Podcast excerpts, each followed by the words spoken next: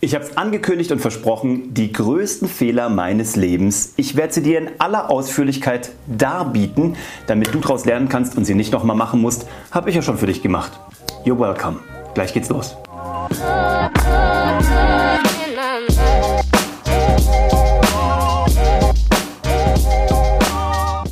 Herzlich willkommen zu Hashtag Happylist, der Podcast, der dir heute alle Fehler erzählt, die ich, Uwe von Grafenstein, in meinem Leben gemacht habe, was das mit meinem Leben gemacht hat und vor allem, wie du davon profitieren kannst, damit du die nicht nochmal machen brauchst, weil, wie gesagt, ich habe sie schon gemacht. Ich bin von Fettnäpfchen zu Fettnäpfchen gestolpert, habe irgendwie äh, trotzdem alles ganz gut hinbekommen. Es hat mich heute hierhin geführt, dass ich meine Fehler vor dir darlegen darf und dir hoffentlich damit eine Abkürzung biete. Ich schick's gleich vorweg. Je ne regrette rien, ich bereue nichts, ist ungefähr das beste Credo meines Lebens. Und ich habe das in der letzten Episode schon mal angekündigt. In der Nachbetrachtung, immer wenn ich meinen Pitch bringe und so sage, dass ich bin der und der, ich habe das und das gemacht und habe mich da und dahin gebracht. Und wenn man das so von außen betrachtet, dann wirkt das ja immer ganz erfolgreich und die Leute wollen immer wissen, wie hast du das gemacht, was waren deine schlausten Strategien, die dich dahin gebracht haben. Keine Ahnung, zum Fernsehpreis, zum Grimme-Preis, zur erfolgreichen Firma, zur nächsten erfolgreichen Firma, bla bla bla bla.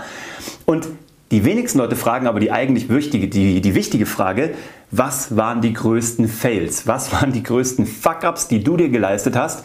Und ich wage zu behaupten, dass diese Fuck-ups viel wichtiger waren als die schlauen Moves, sondern ich behaupte, dass meine Fuck-ups die schlauen Moves waren. Ich habe nur eine Sache vielleicht anders gemacht als äh, einige andere Leute. Ich habe mehr Fuck-ups produziert. Ich habe mich viel häufiger als andere Leute, glaube ich, ins kalte Wasser geworfen. Ich hoffe, du musst nicht ganz so viel durchs kalte Wasser. Ich hoffe, bei dir funktioniert das alles sehr viel schneller oder ohne diese großen Fails. Aber ich habe mich immer wieder ins kalte Wasser geworfen, habe äh, jedes Mal ähm, gelernt, dass es eine mittelgute Idee war. Aber ich habe deswegen, und da komme ich eben auch schon drauf, ich habe daraus gelernt. Und ich bin sicher, dass du das genauso machst und ich bin gespannt auf deine Learnings. Schreib mir die gerne hier unten drunter oder schreib mir mal, was deine Learnings so sind oder deine größten Fuck-Ups. Aber heute geht es bei mir durch die chronologische Reihenfolge, naja, nee, eine unchronologische äh, Reihenfolge meiner größten Fehler und was ich daraus mitgenommen habe. Also ich sage immer, der größte berufliche Fehler oder was das, das größte Learning war tatsächlich, ich habe das schon häufiger auch mal in anderen Podcasts erzählt, als ich meine Fernsehproduktionsfirma mit dem Adi, mit meinem Geschäftspartner gestartet habe, da waren wir richtig fett bei ProSieben drin. Es lief fantastisch. Es lief eigentlich zu fantastisch. Wir hatten eine Show mit Charlotte Engelhardt, heute würdig. Danach mit Sido, noch bevor die beiden zusammengekommen sind. Dann haben wir eine Comedy-Show produziert. Boom, boom, boom. Es ging irgendwie voran. Die Bundeszentrale für politische Bildung war beteiligt. Es war alles toll. Wir hatten die Nominierung für den Fernsehpreis. Es war ein Raketenstart. Aber es war kurz vor der Wirtschaftskrise, die aber noch keiner hat kommen sehen. Die große Immobilienblase ist geplatzt und ich habe das schon mal erzählt, Fernsehen bucht eigentlich immer so ein halbes Jahr, Jahr im Voraus die Werbungen. Das heißt, die Werbeslots sind gebucht, Firmen haben bei ProSieben irgendwas gebucht und dann läuft das durch. Und als diese Blase kam, als diese Krise kam, hat ProSieben als allererstes das erste, was sie gemacht haben, um Geld zu sparen, ist, sie haben weniger Aufträge an Fernsehproduzenten rausgegeben. Wir waren aber davon abhängig, dass ProSieben uns Aufträge gibt, weil ProSieben war unser einziger Kunde. Weil es halt so gut lief, haben wir uns eben auch nie auf die Suche nach neuen Kunden gemacht, keine neue Akquise gemacht. Und das, ich nehme es schon mal vorweg, ist uns dann zum Verhängnis geworden. Oder wäre uns fast zum Verhängnis geworden, um das mal genau zu präzisieren. Also, bei uns ist diese Krise nicht 2008, 2009 gekommen, sondern eher so 2010, 2011, also ein Jahr später, weil die Slots ja noch ausgebucht waren. Aber dann, beim Fernsehen gibt es so lange Vorproduktionszeiträume. Aber dann, als dieses Jahr vorbei war, dieser Puffer, sind unsere Umsätze, boom, eingebrochen. Wir hatten zum Glück in den Jahren vorher einen guten Puffer aufgebaut, aber der war auch nicht riesengroß. Und wir mussten uns entscheiden, machen wir den Laden zu, müssen wir dicht machen, was auch immer, oder gehen wir all in und gucken, dass wir neue Leute bekommen als Kunden war aber ein Riesenrisiko, weil wir einen großen Personalapparat mitfinanzieren mussten, der unsere kompletten Ersparnisse aufgebraucht hat oder hätte und das tatsächlich auch hat. Wir haben also uns dazu entschieden, wir können jetzt Folgendes machen. Wir können aufgeben oder wir können richtig Vollgas geben. Wir haben unsere Mannschaft zusammengetrommelt, haben allen gesagt, Leute, wir stehen mit dem Rücken zur Wand, habt ihr Bock mit uns weiterzugehen, habt ihr Bock neue Kunden klarzumachen? Und das haben wir gemacht. Ein halbes Jahr lang haben wir überall angerufen, jeden angehauen, an allen Türen gekratzt und haben sieben, äh so ja, sieben neue Kunden gewonnen. Und das ist fantastisch. Ähm, das waren kleine Schritte und wir mussten uns auch da erst wieder dann hochleveln. Aber wir haben damit die Zukunft äh, eigentlich, ja, wir haben, die, wir haben die Basis geschaffen für eine Zukunft, in der wir dann wirklich für jeden großen Sender produzieren durften, in Deutschland, Österreich, Schweiz, in dem wir den Fernsehpreis gewinnen durften, den Grimme-Preis gewinnen durften, mit Netflix arbeiten durften. Es war am Ende der Hammer. Aber das war ein wichtiger Scheideweg, weil da habe ich gelernt, verlass dich nicht auf einen Kunden, verlass dich nicht auf eine Geldquelle, verlass dich nicht auf ähm, einen Marktzugang oder auf ein Produkt und fordere dich raus, bevor es jemand anders tut, eine Krise oder ein Wettbewerber. Und das war ein Learning, was ich nicht missen möchte, was aber auch wirklich zwei Jahre lang richtig hart war, richtig böse war und richtig viele Nerven und ähm, ja, richtig viel gekostet hat. Monetär, aber auch äh, emotional. Von daher, wenn ich dir das mitgeben darf, probier dich zu diversifizieren bei Kunden, bei Einnahmequellen und bei äh, vielleicht Karrieremöglichkeiten. Halt mal die Augen offen. Was in der Rückbetrachtung auch immer so einfach aussieht oder wo Leute mich fragen, ja, wow, du bist doch ein Glückskind, bei dir startet alles immer sofort durch, äh, egal was du anfasst, äh, wird zu Gold, whatever, so mag das wirken, aber ich kann dir sagen, es ist tatsächlich nicht so. Als wir die Fernsehproduktionsfirma gegründet haben, haben wir ein Jahr lang zu zweit akquiriert, Konzepte geschrieben, Drehbücher geschrieben, Leute probiert irgendwie auf uns aufmerksam zu machen. Und wir haben in zwölf Monaten zu zweit 4000 Euro verdient, weil wir mal einen Auftrag vom WDR, ich glaube so einen Entwicklungsauftrag bekommen hatten. Es war ein Witz. Jetzt ging das nur, weil wir vorher halt ein bisschen Geld angespart hatten, ähm, weil wir auch noch zwei, drei andere Einkünfte hatten. Das war alles nicht der Rede wert. Das war nichts Großes. Das war wirklich Harakiri. Wir haben das Ding einfach gestartet bei Null, ohne jetzt riesengroß irgendwie Leute im Hintergrund zu haben, ohne Investoren zu haben, komplett gebootstrapped. Aber das ist dieses eine Jahr, was Leute ungern sehen. Und deswegen sage ich auch, und das ist das nächste Learning, was ich habe, ein Fehler ist kein Fehler, ein Learning ist das verdammt nochmal beste Investment. Ich werde immer wieder gefragt, Findest du Immobilien das beste Investment? Findest du eine Lebensversicherung gut? Findest du Gold oder Edelmetalle, haptische Dinge gut? Finde ich alles gut, aber ich glaube nicht, dass es am Ende des Tages der Game Changer ist. Der Game Changer, ich habe es schon mal gesagt, ist hier zwischen deinen Ohren, ist dein Gehirn und wenn du da rein investierst, kann dir nicht viel passieren. Und ich bin der Meinung, dass der größte Fehler, den du und den ich machen könnten, ist, nicht in den eigenen Kopf zu investieren. Alles andere drumherum, den Markt, deine Karriere, deine Kollegen, deinen Chef, deine Mitbewerber, du kannst es, egal ob du angestellt oder selbstständig bist, du kannst es nicht steuern. Das ist eine Illusion. Du wünschst dir das vielleicht, dass du es steuern kannst, aber Reality Check, du kannst es nicht. Von daher das Einzige, was du steuern kannst, ist, wie das da oben ausgebildet und trainiert ist und wie du reagierst und welche Möglichkeiten hast, welchen Aktionsradius du hast. Also kümmere dich darum, dass du dich selber schlauer machst, dass du über den Tellerrand guckst. Auch hier, schaffe Diversifikation. Schaffe verschiedene Dinge, verschiedene, verschiedene Talente und Wissen und pack dir das auf deine interne Festplatte und dann bist du immer wertvoll. Weil dieses Jahr, wo wir nichts verdient haben, das sieht immer keiner. Das war unser Investment. Ähm, Im Nachhinein haben wir natürlich eine zehnjährige Erfolgsgeschichte hingelegt, die auch nicht komplett von Fehlern frei war. Aber dieses Jahr war das Beste. Und im Nachgang, was willst du sagen? Also von außen sah das für jeden aus wie ein Fehler. Ich, für, für mich selber hat es sich auch wie ein Fehler angefühlt, weil ich mir dachte, ich arbeite hier ein Jahr wirklich 24-7 und in einem Jahr verdiene ich zu zweit 4000 Euro. Ist ein Witz. Da fragt man sich doch selber, ob man noch alle Tassen im Schrank hat. Und von außen habe ich das natürlich auch gehört. Und das bringt mich zu meinem dritten Learning.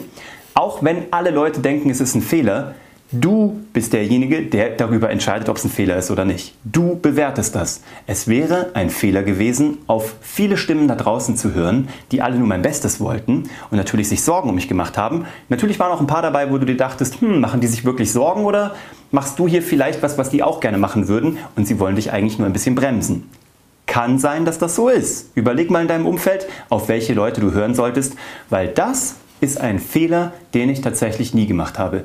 Ich habe auf mich gehört. Es gab eine Stimme, auf die ich mal in meinem Leben gehört habe, aber das war eine miese Stimme und das war das Beste, was mir passieren konnte.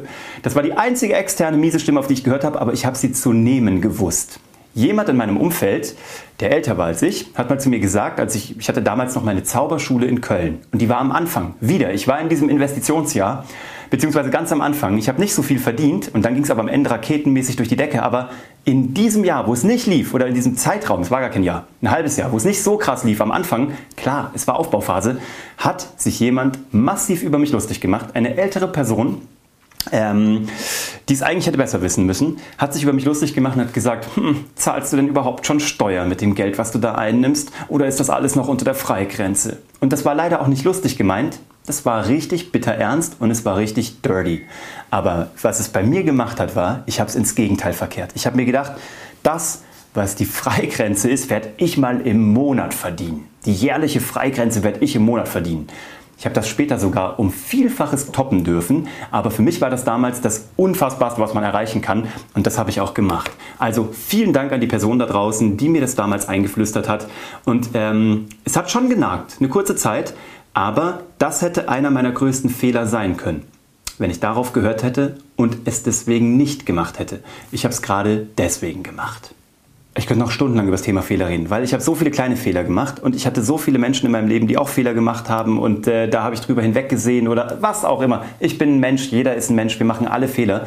Wenn ich dir das jetzt noch immer noch weiter aufliste, dann wird das ein 5-Stunden-Podcast. Ich will dich verschonen vor diesem ganzen Wahnsinn.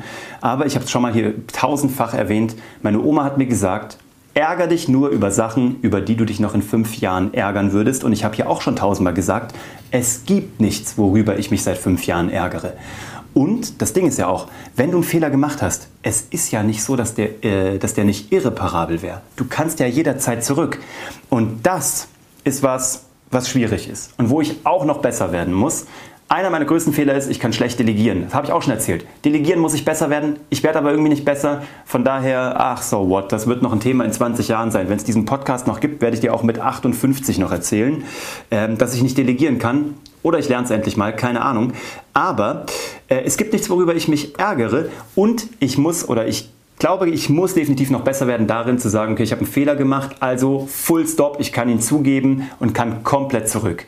Das ist ja so dieses erste Investment, was man getätigt hat. Man hat vielleicht ein Projekt begonnen, man muss sich irgendwann eingestehen, es ist ein Fehler und dann muss man die Reißleine ziehen und das ist so schwierig, weil A kratzt es am Ego. Zweitens sind die Leute da draußen, die sagen, ah, siehst du, es hat nämlich doch nicht geklappt, genau wie wir gedacht haben. Und es ist ja so, du hast schon so viel Herzblut, Zeit, Energie investiert und musst jetzt sagen, es war ein Fehler und musst einen Stop machen und musst komplett raus, neu anfangen, wie auch immer. Schwer, aber da werde ich definitiv besser. Wenn ich merke, etwas geht nicht den Weg, wo oder die bringt nicht die Ergebnisse, auf die ich Bock habe, dann ziehe ich die Vollbremsung und dann mache ich das.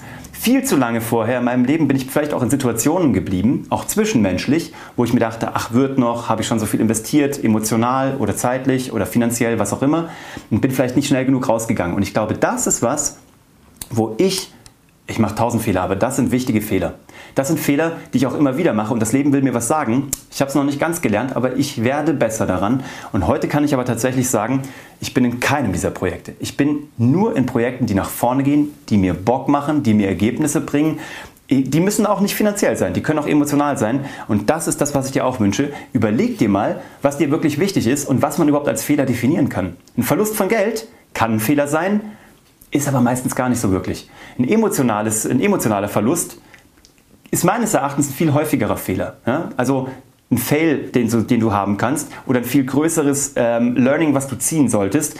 Ähm, ich habe neulich zu jemandem gesagt, lieber einen Fehler in der Firma machen, der uns 10.000, 50.000, was auch immer Euro kostet, als einen guten Freund zu verlieren. Und das ist was, wofür ich bis heute stehe und was ich nie aufgeben werde. Bros over Bills sozusagen. Das ist, glaube ich, eins der größten. Das war gar kein Learning. Das hatte ich irgendwie immer schon in meinem Herzen, aber es wird immer wichtiger. Scheiß mal aufs Geld. Es geht um die zwischenmenschlichen Beziehungen. Es geht um das, was irgendwie tatsächlich ist. Was bleibt? Das letzte Hemd hat keine Taschen. Geld ist cool. Freundschaft ist wichtig. Tausendmal wichtiger. Und am Ende bleibt mir zu sagen, Fehler sind Investments. Und zwar die besten, die du tätigen kannst. Das ist das größte Learning, was ich habe. Und ansonsten, klar, ich hätte noch früher in Apple und Facebook-Aktien und Tesla wahrscheinlich investieren sollen.